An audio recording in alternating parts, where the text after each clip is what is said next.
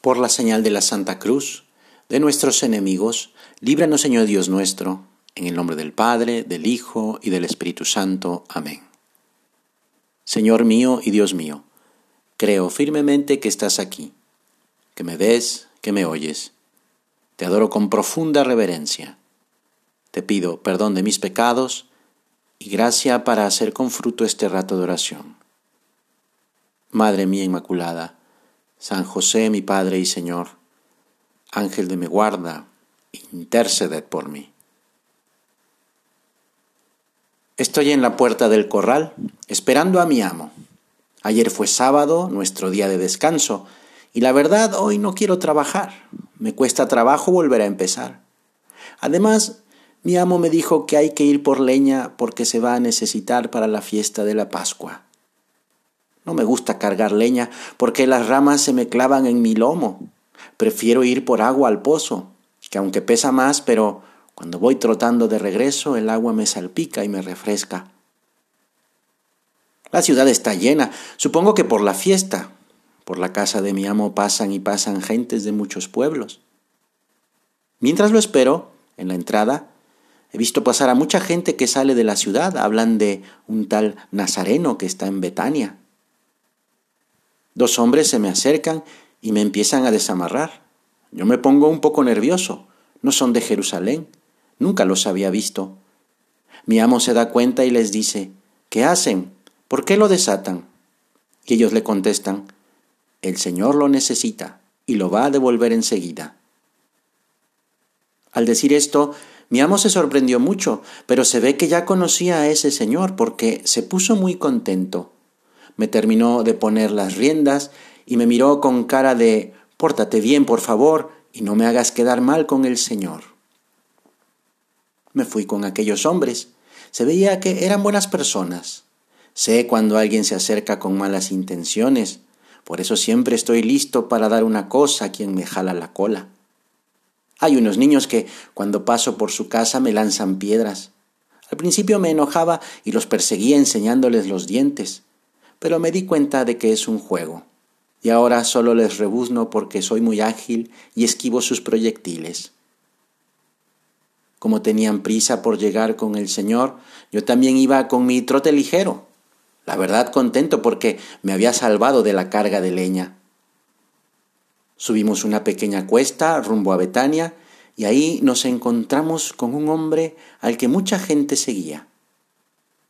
Me pusieron en mis lomos unos mantos. Me dejé porque la mirada de ese hombre era distinta y su sonrisa. Daban ganas de alegrarse con él. Yo, por supuesto, moví mi cola en señal de aprobación, dando unos pequeños saltitos. Nadie me había montado antes, nunca había dejado que me montara ni siquiera mi amo. Pero al ver a ese hombre, sentí unas ganas tremendas de llevarlo a donde fuera de servirle en lo que yo, un pobre burro, pudiera hacer. Me dio unas palmaditas en la frente y me jaló una oreja. Le caí bien. Eso me puso más contento. Súbete, Señor, en mí.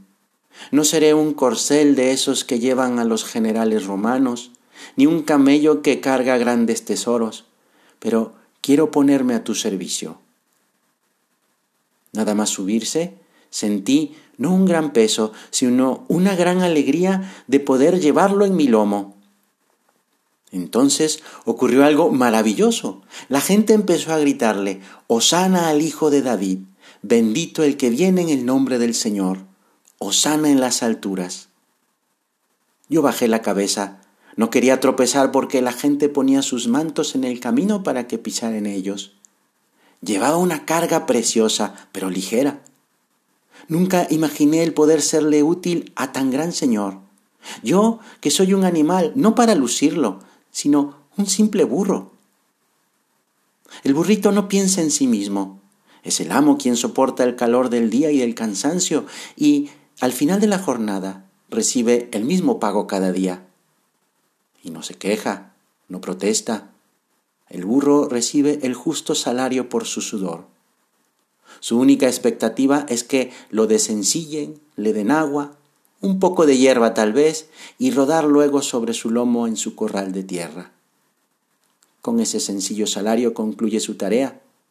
Hierbita y agua son su recompensa. No quiero ser ese burro traicionero que da cosas a quien se acerque desprevenido.